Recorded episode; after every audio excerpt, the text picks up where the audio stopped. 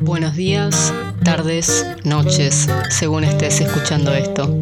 Mi nombre es Mónica Julián, soy psicóloga y sexóloga y te doy la bienvenida a este podcast llamado Sexualizando. Hola a todos, acá estamos con Diego Gervasini Dini. Diego es psicólogo y sexólogo, especialista en perspectiva de género, masculinidad y diversidad sexual y está convocado hoy para hablar de un tema que a mí me apasiona muchísimo y que sin duda creí que era la persona con la cual este, discutir, debatir, deconstruir y si pudiéramos también construir, eh, que se trata de la idea del concepto del amor romántico. Bien, Diego, bienvenido, gracias por estar. Muchas gracias por invitarme. Eh, bueno, empezamos a la destrucción, construcción, destrucción, de desconstruir lo que es la idea del concepto de amor romántico. Sí, y algo que particularmente me, doy cuenta fue que cuando vine a, ver la definición de amor, ya ni siquiera digo de amor romántico, la definición de amor que uno puede encontrar en, en la Real Academia Española, encontramos cosas como sentimiento intenso del ser humano que, partiendo de su propia insuficiencia, necesita y busca el encuentro y unión con otro ser. ¿Qué te dice esto, Diego? Y a ver, sentimiento intenso del ser humano que partiendo de su propia insuficiencia necesita y busca el encuentro y unión con otro ser. A ver, la idea de insuficiencia me parece que es una idea que nos construye principalmente toda esta sociedad, de nunca ser suficiente, de siempre estar necesitando de alguien. Me hace acordar a uno de los conceptos que trabaja Judy Butler, que es como la precarización terciaria, la precarización que nos hace sentir la sociedad. Cuando nacemos necesitamos de otro ser que nos sostenga, somos insuficientes, necesitamos que alguien nos alimente, nos cuide, nos dé calor para poder sobrevivir. Y esa necesidad también la construye después la sociedad en la idea de necesitamos un trabajo para vivir, necesitamos determinadas condiciones, necesitamos determinada materialidad o cosas alrededor, también toda la idea del sistema capitalista que impone todo eso, como que también en un momento hasta cuantificamos el amor y necesitamos esa experiencia de amor. No parece muy lejana, pero sigue siendo la idea del concepto de amor. Y el concepto de amor lo que tenemos que cambiar desde mi punto de vista. La idea de que construyamos otra palabra, que esto lo vengo diciendo hace mucho tiempo, para la forma de vincularse, ya que el amor siempre va a ser amor romántico. Siempre va a tener este concepto y esta idea de el amor bajo la necesidad o la dependencia excesiva de otra persona. Totalmente. A mí insuficiencia es como que, o sea, que si yo no soy insuficiente no puedo amar. Básicamente está diciendo esto, ¿no? Porque para amar, para tener ese sentimiento intenso, tengo que, partir de mi propia insuficiencia. Y, tengo que necesitar esta idea del amor muy ligado a la necesidad. O sea, yo, o sea, tengo necesidad de amar, tengo necesidad de amar a otro ser en esta idea de pareja, aparte, porque el amor romántico habla de pareja. Eh, ¿Qué pasa si no? ¿Qué pasa si decido no amar románticamente a alguien y no estoy experimentando amor? Em, ¿y, qué pasa si, si, me siento suficiente también, no? Ahí descarto la posibilidad de poder amar. Eh, a mí me parece tremenda, por eso me divierte muchísimo este tema. Sí, también lo que quedo pensando es esta idea de amar románticamente a alguien o no, como una cosa que a veces también hablo con otra gente, incluso a veces con pacientes y todo. El amor romántico es toda una teoría un concepto de una forma de amar pero que no está en contra del romanticismo, no está en contra de las prácticas románticas, amoratorias, del afecto. Porque si, no, porque si no pareciera como que estar dentro de algo contra el amor romántico es como sacar el romanticismo, el afecto y como que tiene que ser todo seco, serio y más o menos robotizado y automatizado. Yo puedo ser afectuoso, yo puedo, hay una construcción de dependencia de la otra persona para yo atreverme a abrirme a esa persona e invadirme con esas emociones y no de ahí a volverme algo simbiótico, que lo distinto.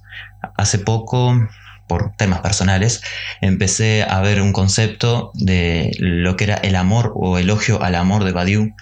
Y habla de ese concepto, de esa mismicidad, de esa cosa enorme, de ese sentimiento, de saber que hay algo más allá de yo, y que permito que otro ingrese para sentirme más, que eso no significa que estoy olvidándome de mi individualidad, que eso significa que estoy permitiendo con el otro sentirme mucho más. Que eso es distinto a lo que busca el amor romántico. El amor romántico lo que busca es una idea de completud. De completar, claro. Por eso yo no soy incompleto, pero con otro me siento más. Eso me gusta muchísimo más totalmente porque las, las, ideas que tenemos y esta aclaración de que, de que el amor, que uno no esté con el amor romántico no quiere decir primero que uno sea un sorete, porque es lo que primero se dice, es como que vos, uno dice, no, yo no, no estoy, no estoy ni ahí con el amor romántico, y es como, ah, qué persona sin sentimientos, ¿eh? que sos, ¿eh? sos eh, básicamente sos un sorete. Y no, que ya enseguida te dicen, no crees en el amor, porque no, no, no, yo no estoy diciendo eso. Yo, eh, yo personalmente estoy absolutamente a favor del amor, de todo tipo de amor. Creo que el amor es, es lo que mueve el mundo. Pero claramente no el amor romántico, porque el daño que ha hecho este concepto de amor romántico en todos, y no, y no hay uno que safe, porque esto viene desde hace rato y lo venimos trayendo de generación en generación, cada vez están habiendo más gentes, más personas que dicen, esto no, esto no me, no me resuena, no me gusta, no, no, compro. Y entonces empezó esta cosa, pero esto es una cosa muy nueva, este, esto de plantearnos de que el amor romántico capaz que... Capaz que en una de esas no es la única forma válida y, legítima de amar, ¿no? Por lo menos eso. Sí, igual cuando hablan esto de no, no crees en el amor o con el amor romántico. Y sí, ¿sabes qué? No creo en esta clase de amor. No creo, y ya que el amor de por sí, siempre que hablamos de amor, estamos hablando de amor romántico, es por eso la idea de construir una nueva palabra, un nuevo concepto o algo y desarmarlo. Y sí, esta forma de amar no creo, no creo que funcione, no creo que funcione algo en que yo tenga que tener, ser parte de tu propiedad y vos parte de mi propiedad. No creo en algo en que en que me sienta incompleto y necesita vos para completar. No creo en algo de que voy a superar un montón de pruebas, de que un montón de cosas que vas a hacer es porque vas a cambiar, o un montón de cosas que vas a hacer las tengo que yo sufrir por el hecho de que te amo y sufrir por amor y eso. Y que va a ser para toda la vida, aparte, ¿no? Ese es un amor que es, es, el eterno, y eterno. el único que va a haber. y entonces hay cosas de esa construcción que no me gustan. Que sí hay momentos, y eso también lo he hablado en otros espacios así con otra gente Sí, el amor duele. Duele, no el amor, quiero decir, sino este sentimiento, esta construcción, esto que llamamos amor ahora y que quiero cambiarlo. Eso tener como base. Cada vez que diga amor es una nueva palabra, una nueva construcción, algo distinto. Pero sí duele vincularse con otra persona, descubrir que hay sentimientos, porque sí me va a enfrentar, que eso tal vez está en la definición y queda ahí, sí me va a enfrentar que esa persona, si tal vez estoy en un vínculo poliamoroso o una pareja abierta, se va a vincular con otras personas y a mí me va a generar cosas y no está mal. Es esperable, me va a enfrentar a todos mis traumas de la infancia, a todos mis sentimientos de precariedad, de abandono, de, no ser suficiente. Claro. Y me va a enfrentar y lo tengo que atravesar, no me pueden prohibir atravesar esto. Que la otra persona o no quiero decir o hace mil excusas o busca tampoco enfrentar esas eh, conversaciones incómodas.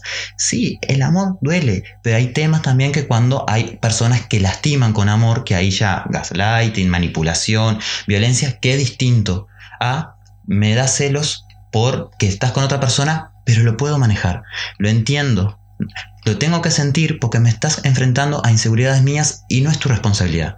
Ahora, si la otra persona me violenta de distintas maneras, es otro lugar que estamos hablando, pero acá es la propia inseguridad, el amar da inseguridad. Sí, eh, dentro de estas definiciones que había, que estábamos leyendo, la esto que decías de lo que no estoy dispuesto, ¿no? O sea, no estoy dispuesto a aceptar que por amar tengo que, tiene que ser uno solo el amor de mi vida, tiene que ser, tiene que solamente gustarme y mirar esa persona y ninguna otra, porque si me fijo en alguien más o tengo un deseo por alguien más, ya eso no es amor, no me, no, es otra cosa. Eh, y, bueno, una segunda definición de amor que tenemos es sentimiento hacia otra persona que naturalmente nos atrae y que, procurando reciprocidad en el deseo de unión, nos completa, alegra y da energía para convivir, comunicarnos y crear. Ve la cantidad de palabras que puedo poner entre comillas de esta eh, definición. Naturalmente nos atrae. Procura reciprocidad en el deseo de unión, nos completa. La idea de la media naranja nos completa. Aparte nos alegra, nos da energía. ¿Y para qué? Para convivir. Porque si yo no convivo con la persona que amo, no la amo claramente, ¿no? Lo que me causa gracia, alegre y da energía para convivir, comunicarnos y crear. Y sí, la alegría es lo que nos da energía para comunicarnos, convivir en sociedad y crear. O sea, estás usando la misma definición de lo que es la emoción de la alegría con lo que hace esa emoción directamente. Pero el deseo de unión nos completa. A ver, sí, a ver, es como sentimientos naturalmente. Es como no sé, como que le faltan cosas ahí y como que sí, obviamente voy a sentir una atracción por alguien y me va a dar alegría que esa persona me responda. ¿Es eso amor? Puede ser también un enamoramiento, puede ser una cosa de un día, puede después pasar un montón de cosas, pero ¿qué es la definición de amor entre sí? No sé si es esa la definición más adecuada. No, y hay un montón, es lo que tiene un montón de definiciones de amor y... Tan ambiguo que no sabes ni lo que es. Exactamente, es como, bueno, hay de todo y todo viene desde este concepto, de estas características que tienen el, eh, amor romántico. Y creo que ahí en las características tenemos, por ejemplo, esto que traías del tema de los celos. O sea, es, como que los celos son una muestra de amor dentro del amor romántico. Si, si no me celás, no me amás tampoco. O sea, si no te pasa que, que sientas celos, aparte en lo posible que los manifiestes y aparte en lo posible que se quede como que la culpa fue mía, vos estás sintiendo celos por algo que yo hice porque es culpa mía, entonces vos como me amás, me celás. Esta idea es, otra cosa, es tremendo porque está hablando de la posesión de la otra persona. O sea, el otro es, es, posesión mía, por ende nadie más puede querer tocarlo o, desearlo y viceversa, si esa persona también mira a alguien más. Es como un montón, ¿no? Me suena como revivir al niño que quiere la atención de la madre o el padre es revivir eso. Por eso, tan posesivo, tanta atención necesito que solamente me puedes mirar a mí. Y si no se revive eso en un vínculo de pareja, por algo tanto Freud jodía con eso, de, de no, era tan, no era tan mal en esa idea de repetir los patrones. Y claro, porque se activa todo lo que es el sistema de apego puro y duro. Y entonces sí hay una relación con eso de padre, madre, crianza, todo eso, que es lo que más se repite ahí. Y entonces es eso de la posesión, de necesito que estés conmigo constantemente y si no siento esa inseguridad que te voy a perder y no la verbalizo, es que no está este sentimiento real y verdadero de lo que es el amor. Si no está esa parte, es que no estás enamorado. Si no está toda esa situación en que necesitas, que necesito ver de vos que hay algo que te dice que me querés arrancar, que querés solo estar conmigo, que directamente te sentís mal si no me ves todo eso, ah, entonces puedo dudar que no, la verdad no, no me amás, la verdad es que me tenés ahí al lado. Claro. O sea, ¿por, qué no querrías pasar todo el tiempo eh, conmigo? Si me amas, ¿no? Todo el tiempo. No, a ver, no puedes querer otra cosa que vaya a ser más importante que pasar con la persona que amas. Eh, la idea de independencia no existe, la idea de que son dos personas o las que sean, claramente en el amor romántico son dos, este, la idea de que esas dos personas tengan que construir este, este apego está tan complicado, ¿no? Esta, suerte de simbiosis de que, eh, que reproducen tantas tantas, porque a ver, el amor romántico, esta idea, este concepto, lo vienen, se viene reproduciendo desde hace tiempo y se reproduce a través de, de, películas, a través de canciones, a través de. O sea, culturalmente se nos viene instaurando esta idea hace mucho tiempo. Entonces, ¿qué dice esa idea? Que si yo no estoy contigo, me muero. No puedo respirar, me muero si no te vuelvo a ver todo es eh, tremendo y terrible si no puedo, si no tengo a la otra persona.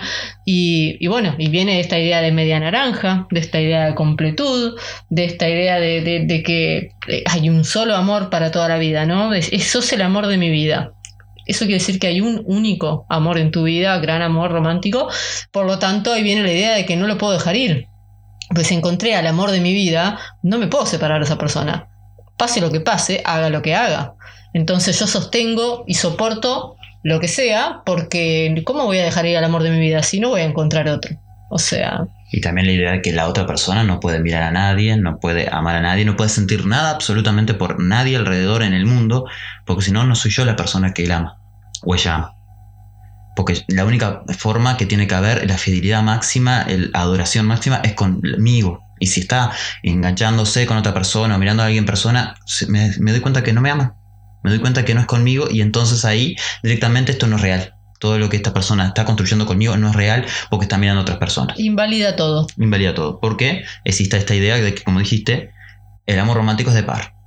Porque nadie vas a construir un vínculo tan fuerte como el amor romántico, no vas a construir algo tan fuerte con otra persona. Si lo haces con otra persona, entonces yo no soy tu amor. Claro, porque hay uno solo. Entonces Exacto. eh, que- la- es la pelea por ver quién es. ¿No? Eh, soy yo, si soy yo el amor de tu vida, eh, no va, por más que conozcas a otra gente, aparte no. Y yo tengo que luchar para recuperar ese amor. Por eso tengo que luchar para que cambies y yo esté en ese lugar único y privilegiado. Y porque aparte, como el amor todo lo puede, vos vas a cambiar. Si yo quiero que vos cambies para funcionar conmigo y yo también voy a cambiar y vamos a lograr amoldarnos a lo que cada uno necesita desde sus carencias para que este único amor posible funcione como corresponde, con todos los, los, los bombos y los platillos que tiene que funcionar un amor romántico, ¿no? Y pasando a través del tiempo, distintos cambios, distintas madureces, pero vamos a lucharlo todo y a cambiar todo para que siempre se mantenga igual, exclusivo y sencillo. En la salud y en la enfermedad, en la Amén. riqueza y en la pobreza. Amén. claramente, o sea, que así sea, así es- esa es la creencia del matrimonio, un amor romántico tiene que se, se tienen que casar, si no se casan no no no no no se no cuenta como amor romántico. No. Eso no es amor. Entonces en el matrimonio Aunque a veces se puede disfrazar nuevos conceptos, se pueden disfrazar bajo distintos, bajo viejos paradigmas. Por ejemplo, muchas situaciones se puede haber de parejas abiertas que todavía construyen su forma de vincularse dentro del amor romántico. Muchas situaciones de parejas abiertas, por ejemplo, que no generan pactos, que no discuten qué es para ello la pareja y cómo se distribuyen los afectos o no, eso, o pueden tener un montón de ideas que todas las personas tenemos, las ideas del amor romántico y cómo se construye el amor, desde conceptos que son del amor romántico, y entonces nos vinculamos así, igual siendo parejas poliamorosas, parejas abiertas, nos construimos de ahí. Y eso también entender que no está mal porque son los sesgos que tenemos. Sí está mal quedarnos y pararnos en esos sesgos y seguir tratando de amoldar. nuevas formas- reproduciendo Exacto, nueva forma de vincularse con viejos esquemas o paradigmas, que ahí es donde empiezan los ruidos, donde empiezan las disputas y donde se empieza a generar violencia también. Exacto, porque aparte otra característica del amor romántico es que de alguna manera legitima la violencia. Eh, no quiere decir que necesariamente, pero la legitima desde el punto en que yo por el otro soy capaz de soportarle lo que sea, porque si, el amor todo lo puede. Entonces, de ahí se pueden construir, y como aparte ese otro es el único, el amor de mi vida, no lo puedo dejar ir. Si el amor de mi vida es una persona que me destrata, que me maltrata, que me ejerce violencia física, psicológica, emocional o de cualquier tipo, eh, se puede con eso igual, ¿no? Hay que es justificado. tolerarlo. Es justificado bajo el concepto de que lo hago porque te amo. Lo hago por amor. La Eh, maté porque era mía. Exacto, Este. el concepto de la maté porque era mía, o todo lo que te lastimo, todo lo que te hago, lo hago por vos y por lo que siento, porque siento tanta cosa por vos, tanto me manejas, tanto te necesito, que, per- que ejerzo esta violencia con vos para retenerte, y del otro lado entiendo esa violencia como lo hace porque me quiere. Claro. Y perpetúa esta situación que es nefasta de vivir una relación amorosa, entre comillas, gente no ve las comillas que hago, pero amorosa, entre comillas, bastante llena de violencia que lleva a situaciones que vemos semana a semana. cotidianamente, eso es lo peor, cotidianamente, porque el- los femicidios tienen, vienen de la idea del amor romántico, por ejemplo. Entonces, eh, esta, esta idea, este concepto nos atraviesa en todo y, y es tal como decías, querer construir nuevas formas de vincularse desde los viejos esquemas eh, es un problema, porque para empezar, si querés abrir una pareja, estás, te estás dando con el cortocircuito de que si yo amo a esta persona, no puedo querer que esté con nadie más. Entonces, si ya planteo una pareja abierta, eh, que, que quiere decir que no hay amor, porque no voy a querer que esa persona esté con alguien más. También lo que sucede mucho es que se plantea mucho la diferencia entre lo que es el sexo y lo que es el amor. Ah, Y entonces, ¿ahí qué pasa cuando yo me relaciono? No, tenemos permitido que tengamos relaciones con otras personas. pero no hay sentimientos. Pero no hay sentimientos. ¿Y qué pasa cuando empiezas a generarse sentimientos? Porque hasta qué punto se puede sostener estar sexualmente con otras personas y no generar sentimientos. Ah, a menos que hay pactos, bueno, puedes estar con una persona una vez nada más. Ahí está, no Pero si repetir. después yo quiero estar con esta persona porque hubo buena comunicación, hubo buena no, química. no pudo haber buena comunicación y buena química porque si no, este, no me amas. Ay, no, no puedo estar con otra persona porque por el hecho de que no, no vas a sentir que yo voy a querer estar contigo y puedo estar con otra persona, no, porque solamente el amor tiene que ser de una sola persona. No me puedo ni imaginar que puedas estar con otra persona. O De vuelta. Se me viene, claro, se me viene el mundo abajo. Si lo haces porque, a ver, los hombres tienen necesidades fisiológicas Ajá. y bueno, tienen que descargar, ¿no? Porque entonces está, pero eso no está. Una cosa es una cosa y otra cosa es otra cosa, dirían. Exacto. muchas, unas cuantas, las que defienden y- o sostienen la, la idea del sistema monogámico, que jamás nunca existió para los hombres. El sistema monogámico es la monogamia viene de un lado solo. Es la mujer la que plantea la exclusividad, el hombre claramente no. Y la mujer dentro de ese mismo sistema aparte legitima, eh, ya sabe que el marido no está solamente con ella, pero bueno, es otra cosa. Lo que le da a esa otra persona es otra cosa, es sexo, me hago la boluda, no veo ojos que no ven, corazón que no siente y un montón más, porque aparte si nos ponemos a buscar, ¿te imaginas? Nos ponemos a buscar frases tipo románticas, ni te digo ponernos a analizar canciones o, o- No, no. o poemas o, o películas, porque primero que terminamos la semana que viene y segundo que hay para sacarle jugo a patadas. Estamos tratando de hacer un acercamiento de cuestiones de conceptos. Yo podría estar dándole palo todo el día, porque el problema a mí que me pasa es que esto yo lo veo como tan dañino, tan dañino a tantos niveles, que, y que no les no escapa a nadie. Eh, o sea, no es que bueno, esto es una realidad que le toca vivir a algunos, a muchos, a pocos. No, no, este acá no escapa a nadie. Y, y todo el daño que nos viene haciendo este concepto que tenemos instaurado, para mí es un montón. Entonces, si me, si me dan a, si me dan me, dan rienda suelta, yo puedo estar dándole palo a esto hasta que hasta no sé, hasta taparlo y, y- y enterrarlo. El problema es que la- si nos centramos tanto en destruir, nos va a quedar un poco fuera la parte de construir, que es la que me interesa también, porque como decía al principio, y aunque seguramente muchos de los que están escuchando esto ya no me crean, yo soy una enamorada absoluta del amor, pero, pero no de este, no de, de- de este amor romántico. Para mí, yo, a ver, seguramente podríamos acá en situaciones personales enumerar un montón Sí. de cosas, situaciones vividas, relaciones tenidas, que reproduciendo esto nos hicieron mucho, mucho daño. Sí. Entonces, para no volverlo tan personal, eh, esas, esa- esas heridas, esos daños dejan huellas, después nos cuestan a la hora de volver a relacionarnos. Seguimos reproduciendo, como decíamos, seguimos reproduciendo porque si no nos paramos a pensar, a ver, ¿cómo llegamos acá? O sea, ¿por qué yo acepté estas cosas? ¿Qué concepto hay atrás de esto? ¿Desde dónde me relaciono? ¿Desde dónde me relaciono? Y sobre todo empezar a hacernos la pregunta de cómo me quiero relacionar, cómo quiero yo relacionarme, ¿no? ¿Cómo entiendo yo el amor? ¿Cómo, o sea, qué me parece a mí? Porque si primero no sé lo que quiero, si alguien viene y me dice, vos lo que tenés que querer es esto, ¿no? Vos para amar tenés que querer fidelidad, exclusividad, eh, simbiosis, te vienen y te dan un montón de cosas. Ahora, ¿qué pasa cuando yo no me siento que tenga que ser por ahí? Entonces ahí tengo que pararme y empezar a preguntarme, bueno, ¿por dónde pasa para mí? Y ahí también lo que puedes tener es empezar a relacionarte de otro lado y darte cuenta que a la gente no le gusta esa otra forma de relacionarte. Y terminar en un sentimiento de exclusiva soledad. Ahí tenés una relación exclusiva con la soledad directamente porque las personas no se vinculan de esa manera, no piensan de esa manera, no se sienten cómodos de esa manera, que es válido, pero te das cuenta que es, son muy pocas las personas que pueden relacionarse de otra manera, de decidir cómo relacionarse en principio y no con ideas construidas anteriormente de lo que es una pareja, de lo que es el amor romántico. Había quedado pensando en otra cosa que había dicho antes que me parece interesante, que quedé ahí, quedó dando vuelta en mi cabeza. Bueno, capaz que después vuelve. Eh, si no, tenemos, pues, como te decía, tenemos para seguir mirando un montón de, por ejemplo, una lista de características del amor romántico. Entrega total a la otra persona y hacer de la otra persona lo único y fundamental de la existencia. Vivir experiencias muy intensas de felicidad o de sufrimiento. Acá tendría que ser un IO. Depender de la otra persona y adaptarse a ella, postergando lo propio. Perdonar y justificar todo en nombre del amor. Estar todo el tiempo con la otra persona. Pensar que es imposible volver a amar con esa intensidad. Desesperar ante la sola idea de que la persona amada se vaya. Prestar atención y vigilar cualquier señal de altibajo en el interés o el amor de la otra persona. Idealizar a la otra persona no aceptando que pueda tener algún defecto, como todos tenemos. Sentir que cualquier sacrificio es positivo si se hace por amor a la otra persona.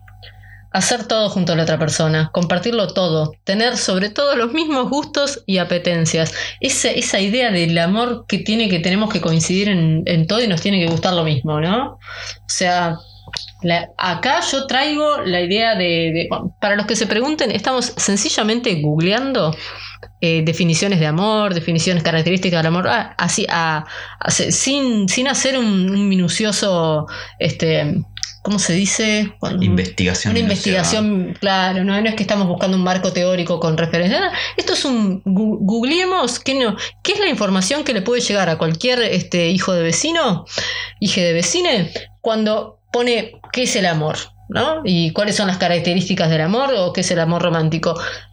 Sabemos que hoy día todos tienen acceso a, a Google desde temprana edad.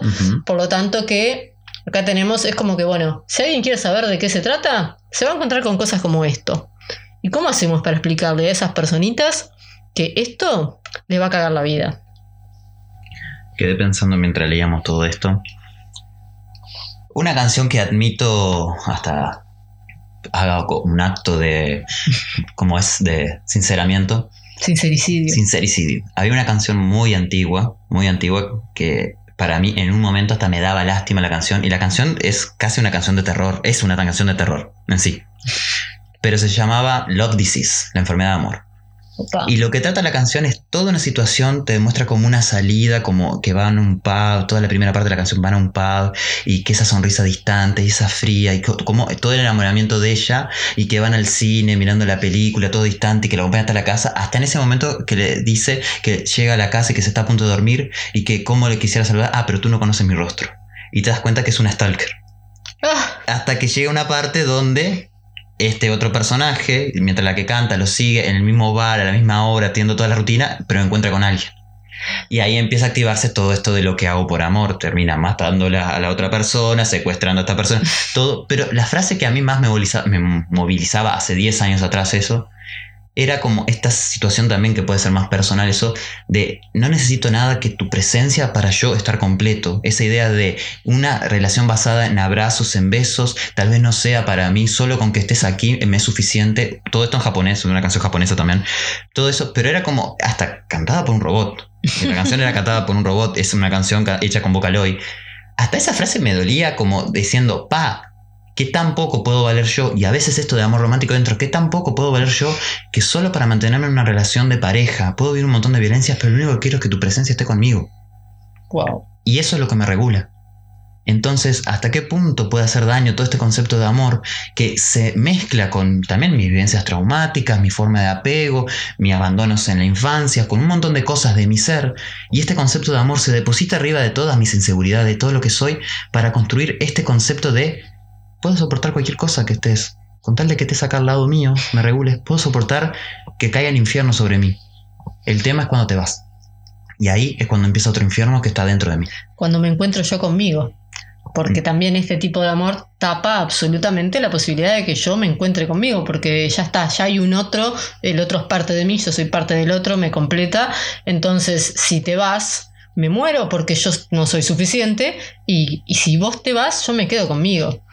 Y ahí, o sea, la idea de que quedarse uno solo, bueno, durante mucho tiempo esto de que la, la persona ah, te vas a quedar solo, como quien te dice que te va, es lo peor que te puede pasar en la vida, ¿no? Sí. Mirá, mirá que te vas vas a terminar solo, ¿no? Y, y, por qué, ¿y qué pasa? ¿Y qué pasa si soy feliz solo? O sea, no, es, no es una posibilidad. Estás fuera de todo lo esperable de la sociedad y que es sano y de buenas costumbres. No, soy, voy a ser la vieja, la loca de los gatos. Estoy a un año de, a un año y tres gatos de ser la vieja solterona de los gatos, cual este, hermana de, de Marsh.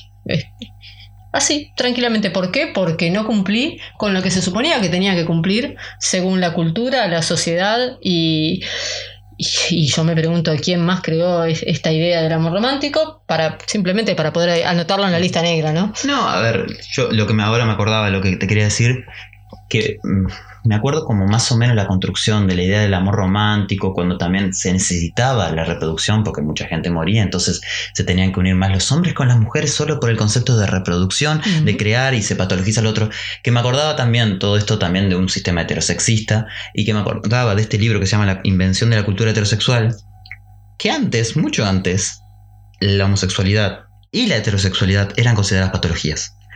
Entraban en un diccionario de la enfermedad como homosexual, persona que siente demasiada atracción por otra persona de su mismo sexo en ese momento, Mm. heterosexual, persona que siente demasiada atracción por persona. Se consideraba en un principio la palabra heterosexualidad viene como una enfermedad también mental ah, y al mismo momento que la homosexualidad. Después las construyeron, hicieron todo. Pero en el libro este de eh, George Wittin aparece y me sorprendió encontrar como, mira, el amar a alguien en un momento era considerado enfermo. Hmm. Y bueno, otra canción que me encanta, que es Héroe de Amor, también canciones japonesas que escucho yo, que la empecé a escuchar de vuelta cuando dice, el amar a alguien e ir al cielo en el amor es una enfermedad que no tiene cura. Es una enfermedad muy seria que no tiene cura. Uf. Cuando escu- reescuchar esa canción nuevamente después de seis años, encontrarme con esa frase nuevamente y decir, sí, a veces el ir en serio en el amor o querer amar algo en serio y te expone a situaciones que a veces duelen mucho y que la verdad no es lo único que tenés es salir de ahí o surfear por ahí o sentir. No hay cura para lo que se siente. Y bien, gracias a Dios porque tal, las terapias de conversión obviamente que no son ninguna cura. Tampoco, a veces. Y no. Ah. Eh, pero bueno, ya, a ver, hasta el día de hoy seguimos teniendo países donde Sí. si sos homosexual vas preso. O sea, O te meten en una terapia forzada. exacto. o sea, se- esto que estamos diciendo, lo peor es que esto que estamos, de lo que estamos hablando hoy, que estamos teniendo la suerte de poder problematizar a, a- a viva voz. eh, esto en, en otros lados es, es impensable. No solo la idea del amor romántico, sino la idea de un amor homosexual, sino y que todo esto es funcional a esto que decías, pero en un momento fue funcional a la reproducción. Eh, por lo mismo, por lo cual es- después también, o sea, existió el matrimonio, era una cuestión de, bueno, de ver cuáles son los hijos legítimos a los cuales les voy a dejar mi herencia. Pero por más que yo estoy en una relación, este, me caso, eh, soy monógamo, tengo mis hijos bastardos por fuera, porque como decíamos, la monogamia nunca fue funcional para el hombre.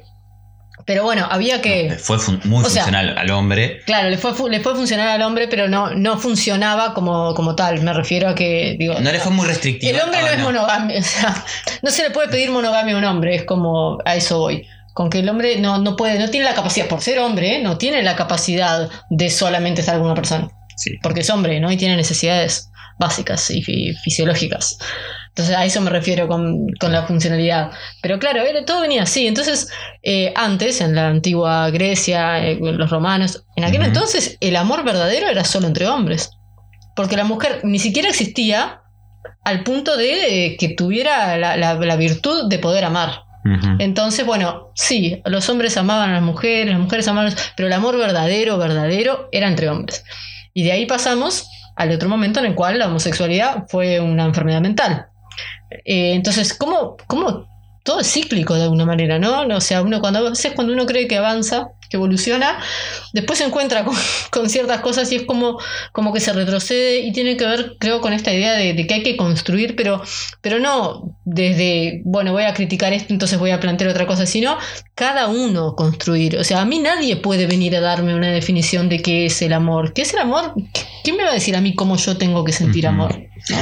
También la idea de como eso, de, de desconstruir y reconstruir, porque tampoco toda la idea de amor romántico es como, como la intensidad. Yo no quiero negar la intensidad que puedo sentir por querer una persona, sino quiero quitarle su libertad, cercenar sus espacios, eh, pensar que es propiedad de mí, pero hay cosas de, que puede haber de ahí, de las definiciones, que sí, yo quiero considerar mi forma de sentir mi intensidad y compartirla con otra persona. De ahí a que sucedan los otros conceptos y se deriven otros conceptos porque a mí me hace mal, porque yo me siento en una relación tan intensa que si no te tengo, eh, me desequilibrio emocionalmente, tengo estallido, me pasan cosas, entonces te tengo que retener por mi bienestar. No, ahí, ahí es donde toca mi inseguridad y eso. Yo quiero vivir las situaciones intensas. Porque si no pasa esto también de muchos que la idea de la desconstrucción del amor romántico terminan hablando de algo tan frío y tan distante, Superficial. superficial que El amor termina siendo líquido. el amor líquido o algo así, que termina siendo como, bueno, estoy contigo en medio de estado robótico, estoy contigo, pero no pongamos ningún sentimiento a nada porque todo puede afectar. Y no, yo quiero sentir, hundirme en eso y saber que puedo salir, saber que puedo también en eso, que es algo que voy a sentir y me voy a permitir sentir. Y que después voy a salir y que vos podés estar con otras personas y que a mí en un punto me va a doler, pero yo también necesito también ponerme en práctica de esa experiencia para saber que esa experiencia me toca experiencias internas y que a medida que más practico, como cualquier ejercicio en el gimnasio, lo que sea, mientras más practico, voy a reconocer este sentimiento. Yo me acuerdo en un momento de, de nada, de estar hablando con un ex vínculo, ahí, de en un momento decir, pa, lo que me acabas de comentar me, me, me generó celos. Y no, no, no, ah, ven, no, no se te puede. No, le dije, pará, pará, pará, pará, pará, pará, pará. dije que sentí celos. Sentí esta sensación que la reconocía de antes, que es cuando la sensación física de sentir celos, que no implica nada que te estoy prohibiendo ni nada, sino implica, pa, sos un loco importante para mí. Me dio esa señal de que, pa, con esta persona tengo que pensar bien porque mi cuerpo me está dando señal que esta persona es importante para mí. Me genera inseguridad, sí, no, me está generando como un sentimiento de, mm, esta persona es importante efectivamente para mí. Bueno, ¿qué decisión vas a tomar? Ahí y mi cuerpo. Y no quiero que cambie absolutamente nada a la otra persona. Claro, el sentir celos no implica que el otro tenga que hacer algo, o cambiar su comportamiento ni, nada. ¿Y qué es lo que hago yo con mis celos? Es lo que va a definir eso, ¿no? Porque yo puedo decir, esto me dio celos. Bueno, ¿qué voy a hacer con eso? Voy a trabajar en eso, voy a ver mis inseguridades, me voy a dar cuenta de lo que me está avisando el sentimiento, de que esta persona es importante para mí. Eh, pero de ahí a, las otras actitudes que yo pueda tener a raíz de sentir celos, ahí ya eso es mi responsabilidad, ¿no? Si yo digo, ah, esto me da celos, así que no lo hagas más. Ahí el problema no son los celos, el problema es lo que estoy haciendo con los cómo estoy gestionando los celos. El problema es que quiero controlar a la otra persona. El problema es que quiero guardar su libertad por algo que siento yo. Y es ahí donde se vuelve dañino. Pero si yo siento algo, lo comunico, también al comunicarlo estoy habilitando a la otra persona a ver qué va a hacer con eso, me acompaña, me castiga, todo eso, y eso me está hablando también de la otra persona que yo tengo que escuchar. Si yo digo, pa, estoy sintiendo, bueno, ¿querés que necesitas algo de eso? No, no, ahora necesito nada, te aviso, te informo, me pasa esto en este momento, voy a ver qué es la inseguridad que me está dando y te lo comunicaré en otro momento, o puedo decir, me siento incómodo, incómoda, no sé, podemos parar a ver qué sucede, entender y acompañar a la otra persona, pero no detener eso de detengamos el mundo porque siento celos. Mm. Sí, en esta sociedad voy a sentir eso. Está, y el amor romántico me construyó así, me construyó como una persona celosa. Y a veces decir, no, yo no siento celo por nada. A veces, sí, A veces también quedo como en duda, yo no siento celo por nada. Y es como, mmm, ok, este, lamentablemente en este sistema me cuesta. Hay personas que lo pueden hacer, hay personas que claramente lo pueden hacer, pero ahí ya entro en el mundo de la psicopatología, que no voy a entrar ahora, pero no quiero psicopatologizar nada, pero hay personas que pueden no tener ninguna comunicación con lo emocional y perfectamente está, puedo no sentir celo, eso, puedo sentir nada, y tal, que también eso me sería difícil a veces poder vincularme, o tampoco patologizar, empiezo yo que soy una persona que sea sexual y se puede vincular románticamente con alguien, no sentir celo por no tener esta parte, o puede sentirlo, ¿no? Que es otro mundo, otro ámbito, pero hay personas que pueden no sentir nada, perfecto. Pero generalmente en este sistema nos construye, para, nos hace mierda y nos construye para sentir estos sentimientos y emociones y darnos señales. Y si no escuchamos al cuerpo que nos está diciendo delante de otra persona, y es que tiene que ver con esto, con escucharme a mí y ver qué es lo que yo siento, qué es lo que yo quiero, ¿no? ¿Qué es lo que yo quiero construir? ¿Qué es lo que a mí me pasa con esta persona? Escucharme, si no me doy ese lugar, y comunicarle también al otro, ¿no? Lo que me está pasando. Si no caemos en esto de, las personas que, quieren evolucionar y decir, no, yo no siento celos, no, no me da celos, mira, no, no me pasa nada. Que dicen que no sienten celos, pero por dentro se están, como hay un, sketch muy bueno de Capuzoto que se llama Padre Progresista, altamente recomendable, que ese es un padre de familia que trata de ser muy progre y muy está todo bien con todo, las ideas de todo. Entonces, claro, vienen y le cuentan, ah, papá, mira, voy a hacer tal cosa, me vengo con, mi novio y vamos a, fumar porro y nos vamos, vamos a, agarchar acá en casa porque... Y, la madre dice, sí, pero ¿por qué no les prestamos el cuarto? Y el tipo se quiere pegar tres tiros en la chota, que es lo que va a hacer, de hecho, pero dice, no, está todo bien, yo no tengo ningún problema, me encanta, me encanta. ¿Cómo no? Hagan, hagan. Se da media vuelta, se va, se encierra en un cuarto y se, empieza a remangar a martillazos porque se quiere matar en realidad, pero para, para afuera demuestra de que está todo bien, ¿no? Sí, claro, si yo, mira si yo me voy a sentir mal por eso, mira si voy a sentir celos. Eso tampoco funciona. O sea, hacer como si no me pasa, no funciona, porque te está pasando. O sea, atender lo que te pasa y fíjate desde ahí. Y no por eso sos menos. Claro, y no es que, ay, qué retrógrado que sos, no podés sentir celos por esto. Eh, valido mis sentimientos, valido mis emociones. Me pasa esto. Ahora, ¿qué es lo que hago con eso? Ahí está la diferencia. Yo sigo con la idea de que esta, sigo y voy a militar que tenemos que tener una nueva palabra. Que siempre que usemos amor va a ser amor romántico y tenemos que tener una nueva palabra. Algo que sea lo que sea, pero que implique este cambio hormonal, por decir químico hormonal, de cuando estoy con una persona que me atrae, cuando estoy con una persona en la que estoy construyendo. Yo que eh, también. Ahí cuando se mezcla todo el tema de, la diferencia entre el amor y el enamoramiento. Que también es como, bueno, la gente confunde. Pasa que también ahí, si usamos el concepto amor, más ahí uso el concepto de Stenberg, como algo que se construye activamente y que implica tres áreas, que es la pasión, la intimidad y el, y el compromiso, ahí es distinto porque ahí vamos a un concepto de construir algo. Entonces podemos ir como sí, NR, enamoramiento, toda esta de lo que siento moralmente cuando estoy con una persona, pero después que paso de la parte de la pasión, empiezo con esta persona a construir un código en común, empiezo a construir algo que se da en charlas, conocerse un poco más, llegar a indagar nuestras propias vivencias de todo momento y construyo una intimidad. Y después con esta persona que construye esa intimidad decido tener hijos, poner un negocio, eh, comprar una casa o vivir cada uno por cada lado y directamente después, yo que sé, encontrarse en determinado momento, se construye algo que hay un compromiso y establezco que contigo tengo tal tipo de relación, tal forma y este encuadre es el donde nos vamos a mover. Y ahí sería un concepto de amor, que lo trabaja otro teórico de hace muchos años atrás, que también lo veo, que es también más activo, porque genera ideas de, bueno, hay que construir esto y esto se va construyendo y se va buscando un equilibrio entre las tres partes. Y después se establece que si falta una de las partes se construye como otra cosa, yo qué sé, intimidad y pasión puede ser amantes. Otra forma de relación, yo que sé, intimidad y compromiso, eh, compañeros. Amistad, claro. Amistad, compañeros. Entonces va estableciendo como otras formas de vínculos que va teniendo estos distintos ejes, pero que establece como el eje de una pareja, amor, todo. Estas tres líneas tienen que estar como bastante sólidas o bastante armadas. Interesante.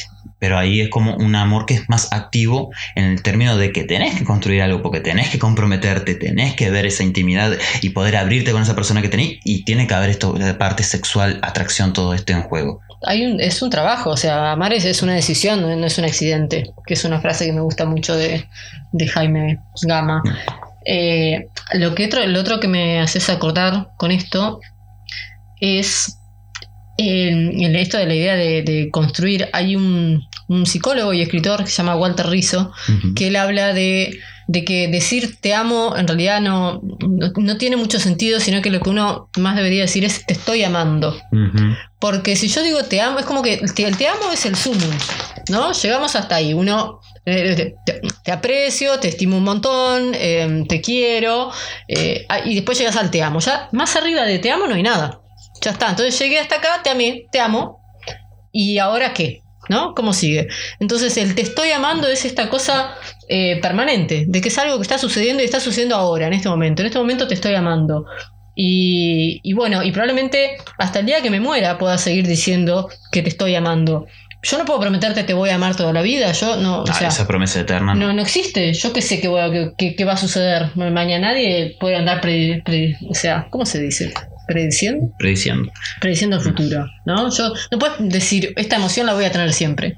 No tiene sentido. Me hiciste acordar de tener conflicto con una ex pareja por el hecho de que le dije. eh, sin saber nada de estos conceptos, mucho tiempo atrás, mucho, mucho, mucho tiempo Long, atrás, long un time ago. long, long time ago, que le decía, mirá, yo contigo voy a estar hasta el tiempo que te ame.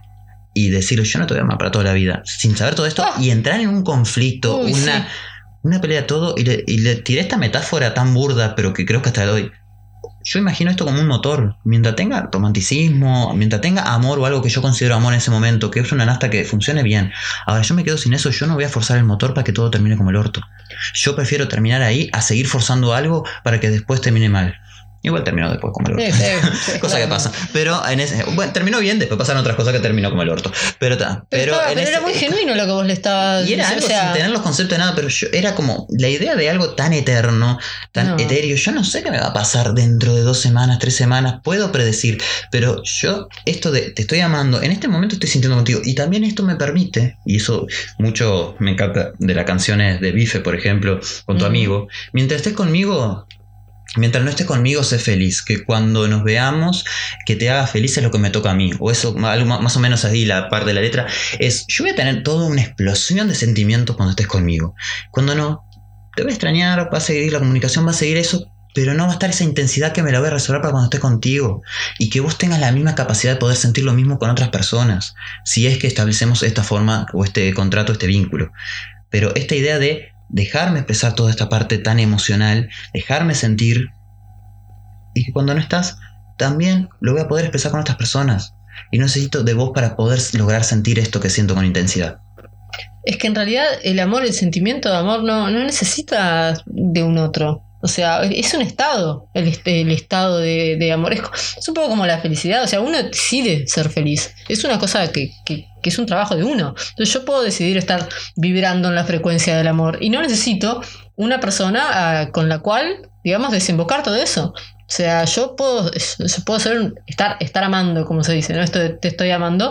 Y en este momento puedo estar amando a una persona, a dos o a tres, o, o, a las que sean, y de distintas maneras, y acá estoy poniendo comillas, porque uno no ama de la misma manera a una pareja uh -huh. que, a un, que a un hijo, que a un. O sea. Y a cada una de y parejas. sin embargo, claro, ¿cuál, parejas también. ¿cuál es el amor más válido, no? Se hay alguien que también debe haber hecho una escala, uh -huh. que la tenemos ahí como que, bueno, no, los hijos es el amor más grande, después es tu pareja, claramente, y después ¿en qué orden vendrían, por ejemplo, los padres o los amigues o, no sé, los sobrinos? Y la idea es de cuantificar el amor, aunque sea por tiempo que está con esa persona, por proyecto que está con esa persona, es... Eso también es algo que ha enfermado pila. El claro, amor tengo, no se cuantifica. Tengo 100, de, tengo 100 de amor, entonces tengo que, bueno, pongo, pongo 20 acá, pongo 50 acá, y en un momento me quedo sin amor como ya ya lo repartí. Entonces, si amo a algo más o a alguien más, tengo que sacar de otro. Porque ya no me, me, quedé sin. Entonces a vos te voy a amar un poco menos porque voy a amar un poquito a este otro. Por ende vos lo sentís como que a mí me está amando un poquito menos. Porque según ese, ese paradigma funciona así. Exacto. Y saber que cada persona, que múltiples parejas se pueda tener o múltiples vínculos que se puedan tener, que cada uno va a tener un vínculo particular, especial y único y que no se mide en cantidades ni en calidad, la calidad o eso se lo va a dar ese vínculo y la forma que se va a construir va a ser con ese vínculo. Y tal vez si es un vínculo de tres y las tres personas están de acuerdo es otra forma especial más allá de cada una con las partes. Son como formas distintas que yo me vinculo con cada persona con cada ser. Me voy a vincular de una forma particular especial y que lo deseable sería consensuada y que se logre esa reciprocidad que se menciona uh -huh. pero que se logre como esa ida y vuelta con ese vínculo. Sí totalmente lo que también otra cosa que quedé pensando es esta idea de el enamorarse de uno mismo. De uno mismo. Y cómo sería eso si se consideraría como algo sumamente narcisista, como que el objeto de amor también principal sea uno mismo. Que pueda también ubicarse en ese lugar de estar con uno y después compartir con las otras personas pero eso se tomaría como algo narcisista. A mí lo que me ahora lo que tiro son más dudas Ajá. que certezas, pero quedar pensando en eso de bueno, de necesitar a alguien a veces al lado, de los tiempos que comparto. La mayor parte del tiempo la comparto conmigo mismo. Soy la única persona que me va a acompañar hasta el día que me muera. Y, y, y, no quiero que tampoco yo soy la única persona que me va a acompañar el día que me muera me lamento pila y tengo una suerte de mierda por acompañarme a mí mismo, como diciendo, qué desgraciado que soy, me tengo que acompañar a mí mismo, sino construir ese concepto de bueno, yo estoy acá para mí. Soy lo más importante que tengo. Y me sostengo y decido compartirme con otras personas. Y decido... Pero no, claro, no, ahí es vincularse, pero no desde la carencia ni desde la necesidad. No desde, uy, yo como no me alcanzo con, con mí mismo, tengo que buscar a alguien más. O un yo que necesito de otros para ser feliz. ¿no? Es como, bueno, ser, ser suficiente conmigo. Y desde ahí, desde cuando ya no hay esa carencia, bueno, esa búsqueda, entonces ahí yo elijo de una forma más consciente, vincularme con otros, con otros, de la manera en la que yo elijo hoy día, solo por hoy, vincularme, porque también eso va cambiando, o sea, estamos cambiando todo el tiempo. Exacto. Entonces, ni siquiera es algo que podamos decir, bueno, vamos a definir esto así y entonces esto va a ser así. Este, por el final, hasta el final de los tiempos, o va a ser así siempre, o siempre me voy a sentir de la misma manera, o no, porque no solo las personas con las que me vinculo van a ser particularmente uh -huh. distintas, sino que yo voy a estar siendo una persona distinta hoy de la que fui hace 10 años, uh -huh. por suerte, de la que voy a ser dentro de 10. Entonces, y a ver, y todas las etapas están buenas y son válidas porque son necesarias para las siguientes. Pero, pero claro, yo no voy a, no voy a querer probablemente lo mismo hoy de lo que quiero, de lo que quería, de lo que voy a.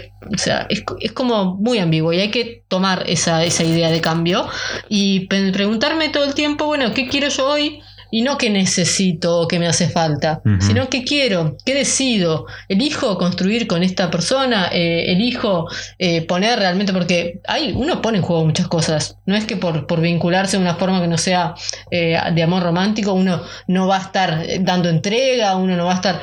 Sí, también ese lugar que te ponen de superioridad por decir, bueno, que te vinculas de una forma poliamorosa, o como te vinculas de esta manera, o que hablas de amor romántico, todo eso, y que hay cosas que no puedes sentir Hay cosas que no te pueden pasar. Claro. ¿Cómo te va a pasar?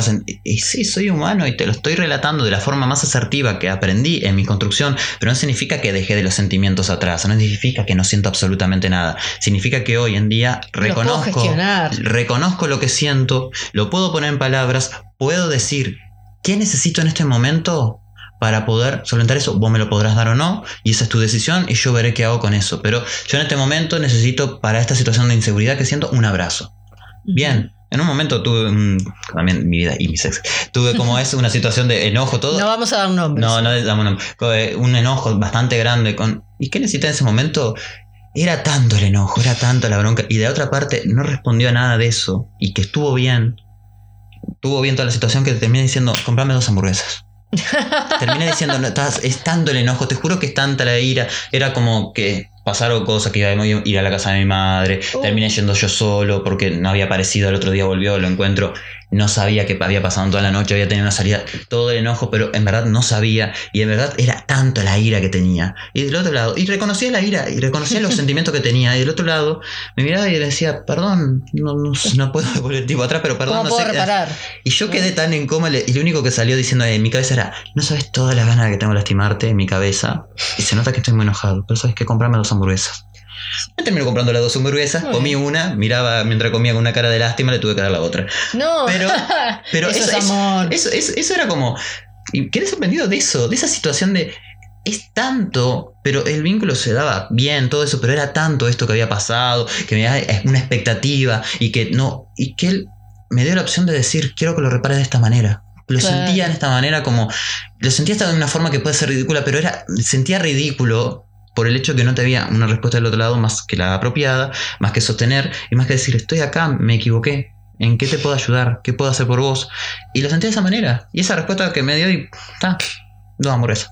Entonces uno tiene que saber lo que le pasa y no es impedir, ah, no debo sentir esto. Vos sentís las cosas. ¿Qué necesitas en ese momento para que lo que estás sintiendo puedas más o menos atravesarlo? Necesitas hablarlo con amigas, con amigos, con Poder amigas. comunicarlo, ¿no? Porque si me lo quedo para mí también, digo, el otro no es adivino, no tiene que saber o suponer qué es lo que yo estoy necesitando para entonces procurar dármelo cuando capaz que ni siquiera tiene ganas de dármelo y eso también es válido.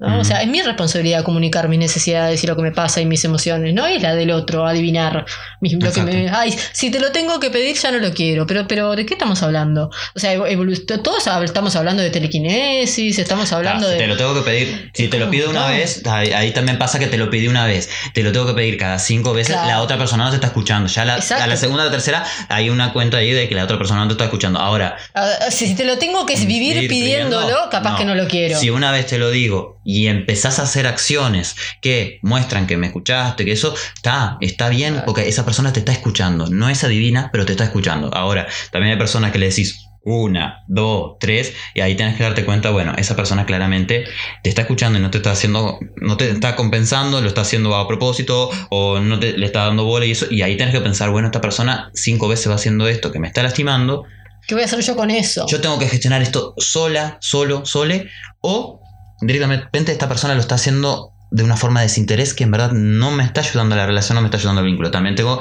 ahí como cada situación muy particular, pero si tengo esta inseguridad, la comunico y la otra persona le responde, sostiene, bueno, eso es algo de crecimiento.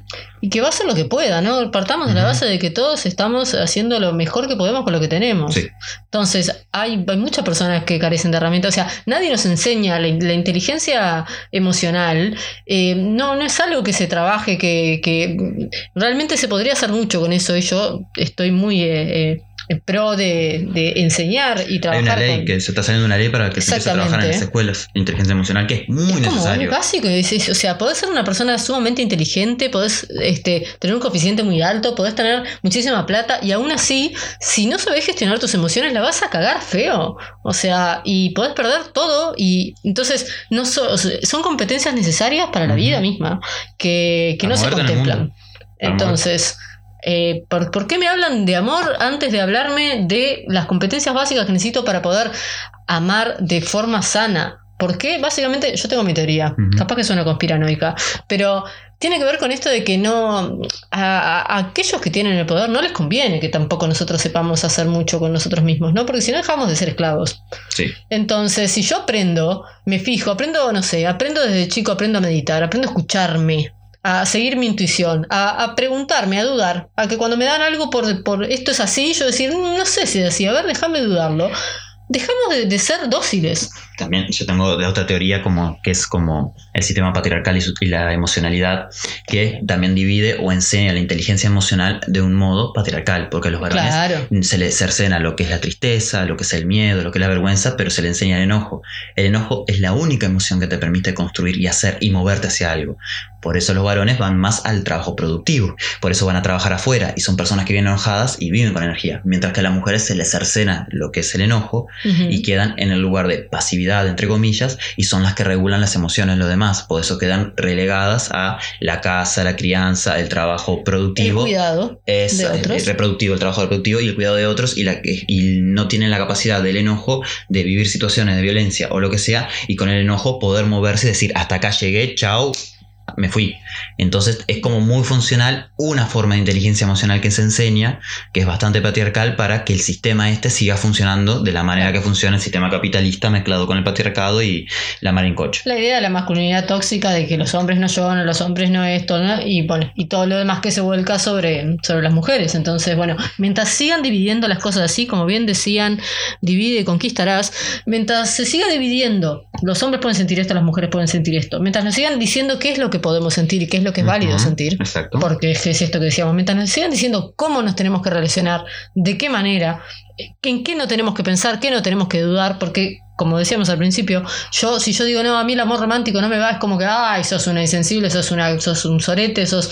Entonces, mientras me sigan diciendo qué es lo que tengo que hacer, qué es lo que tengo que pensar, cómo, cómo tengo que gestionar mis emociones, cómo más bien no tengo que gestionarlas, porque una persona que está eh, inestable emocionalmente es una persona dócil y maleable y manipulable, eh, entonces, claro, ¿para qué voy a querer que las personas sean, sean dueños de, de sí mismas y se empoderen y se, no me sirve?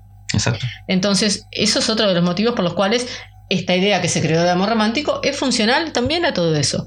A que ya me dicen cómo tiene que ser, yo voy para ahí, lo tengo que cumplir, porque está toda esta idea de que, bueno, tengo que cumplir, me lo creo, porque lo peor es que me lo creo y, y lo defienden a muerte, porque yo también lo he sabido hacer, de defender a muerte, no, esto es por amor o esto, eh, y, y sentir que si no estás a mi lado me falta el aire y sentirlo como, ay, qué bueno esto que me está pasando. O sea, yo, te- yo no, no, no soy un extraterrestre, ¿eh? yo también lo sentí y hoy día también siento cosas, hoy día también Hashtag, estoy... también sentíamos romántico. Ahí está, sí. Sí, sí, nos tocó todo eso. Y, y a veces por momentos también sigo sintiendo cosas que se parecen y, y a mí me da miedo y me asusto y me entra el apego habitativo y me quiero salir corriendo.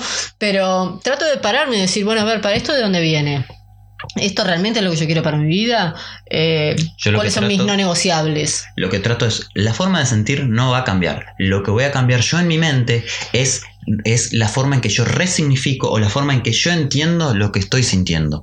Yo voy a seguir sintiendo de una manera que tal vez en otro momento era, ay, esto es enamoramiento, qué lindo, es hermoso, o esto es celo, esto es celo, significa que te amo. A decir, pa, hoy en día, estos son celos, pa, mira. Significa que sos alguien importante para mí, significa, mira, tengo que escucharme un poco más. Voy a entender lo que estoy sintiendo, pero le voy a cambiar el código porque el organismo, el cuerpo, la carne, va a seguir, en su mayoría, va a seguir siendo la misma. Ahora yo voy a mirarme a mí mismo, a mi cuerpo, a mi carne, bajo otra lectura, que no es la que me enseñaron, No es la que tengo desde la infancia de entender. También esta idea de concepto de amor romántico es muy heterosexual. También la idea de las emociones, cómo funcionan entre hombres y mujeres, es muy heterosexual, porque también existe esta complementariedad, entre comillas, Exacto. por alguien que le falta la emoción del enojo a alguien que tiene la emoción y se juntan, son la naranja completa y son el pack de inteligencia emocional y de regulación perfecta que después lo trabaja, yo a veces tirando autores, lo trabaja Antonio Ramírez como la reguladora ecológica, la mujer que está al lado del hombre y que le regula las emociones que él no puede sentir y hasta todo, le gestiona la casa, los niños, cuidado, bla, bla, todo, incluso la emocionalidad y a veces estas situaciones de violencia son una forma de regular emocionalmente el hombre y por eso aparece esa máquina ahí en el medio que no se puede ni siquiera visualizar como violencia. Porque dentro del sistema es como otra lectura que da el propio sistema, aunque afuera nos demos todos cuenta de esa mujer está viviendo violencia con este tipo. Mm. ¿Sabes qué? Se me viene la frase esta de, de que detrás de todo gran hombre hay una gran mujer. Sí. ¿No? Es esa que, bueno, hay. Sí, para que también. es- o sea, esa frase está diciendo, de alguna manera, eh, lo necesario que es la inteligencia emocional para Sí. triunfar en la vida. Pero bueno, como el hombre no la tiene, este, técnicamente, entonces hay una gran mujer atrás que sí la puede gestionar, que sí le enseña o hace que la gestione para que entonces el hombre pueda Llegar llegar a su poder. claro, a adquirir el poder, cumplir el éxito o lo que sea. Pero, pero de alguna manera es esto de que, o sea, de alguna manera lo tenemos claro, porque yo creo que en el fondo, cuando vos decís, ay, sos el amor de mi vida, no quiero, o sea, quiero todo contigo, cuando vos decís eso, realmente lo estás sintiendo. Y no hay que invalidarlo. No hay que decir, no, no, sos un idiota si sentís eso. No, está buenísimo. Y también está esto de que lo queremos creer y lo queremos sentir. Yo quiero creer que esta sensación que estoy teniendo en este momento por vos va a durar toda la vida, porque es hermosa y, y- y no me quiero imaginar no teniéndola. Pero el tema Pero es... sabiendo que esto es una sensación que Exacto. no es la realidad, que yo puedo meterme en este, en este mar sabiendo que estoy nadando en un mar. Siendo consciente que lo que estoy sintiendo, esto que siento con vos, este placer que estoy sintiendo delirante con vos, lo estoy sintiendo ahora y sé que porque estás acá y cuando te vas, tal vez no lo vaya a tener. También puede haber, en otro caso, que eso también creo que vos lo hablarás en otro podcast, eso, estas situaciones de adicciones al amor, donde necesito el amor como consumo, que ahí Claro. ya es otra situación, pero que también el amor romántico se venden pastillas que no nos damos cuenta que se consumen. Totalmente. Y a ver, y la, la gran base de las adicciones eh, tienen, tienen su base en el amor romántico. O sea, ¿por qué? Porque estamos hablando de la, la adicción al, al amor, a las relaciones, a la fantasía romántica. Todo eso tiene que ver con esto, justamente, con, con que esto es más fuerte que yo. Con las adicciones tienen que ver con esto. Esto es más fuerte que yo. Esto es, es algo, y, y realmente me convenzo de que, de que es por ahí, de que cuanto más simbiótico es, de que cuanto más necesito al otro, de que cuanto más es, no deja de ser la misma idea que nos dicen, ¿no? Y sin embargo, eso perfectamente es una adicción. Si yo te digo, no puedo este, dejar de ir a, a jugar al, al casino, a la ruleta, me decir, pero tenés un problema. O sea, y sin embargo, yo te digo, no puedo estar sin esta persona. ¡Ay, qué, Qué romántico! romántico. Vamos. Qué bien, así que, redondeando. La propuesta, porque vamos a tirar una propuesta, si no, no, no te- salimos de acá y nos cortamos las venas todos. Entonces, bueno, no, a ver, reivindiquemos.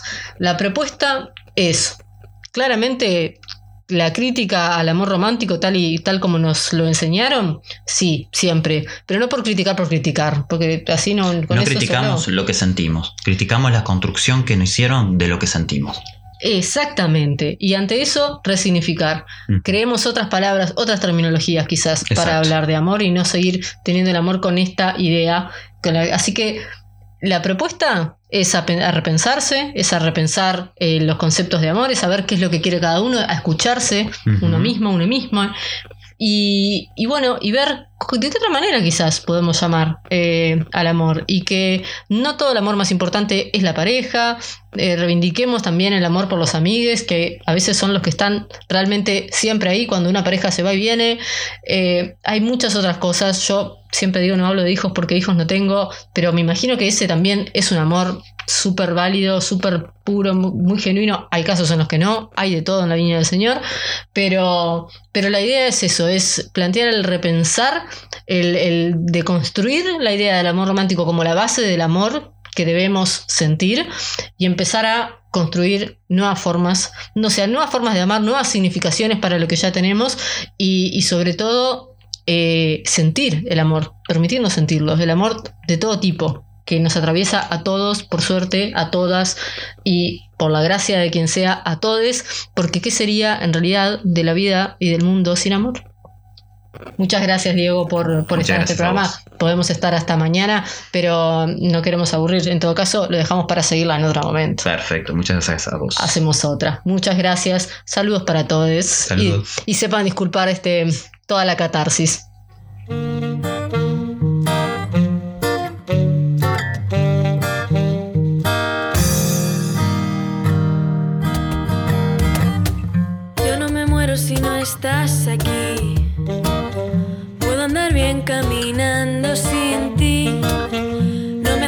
quedan y eres mi media naranja en la vida.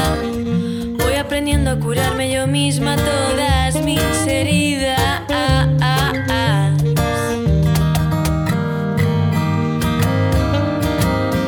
Pero contigo es cierto que el mundo parece un poco menos feo. Contigo es cierto que a veces romper las cadenas duele un poco menos. Y aprendo contigo y contigo camino. tirando barreras, rompiendo los mitos. Te quiero libre.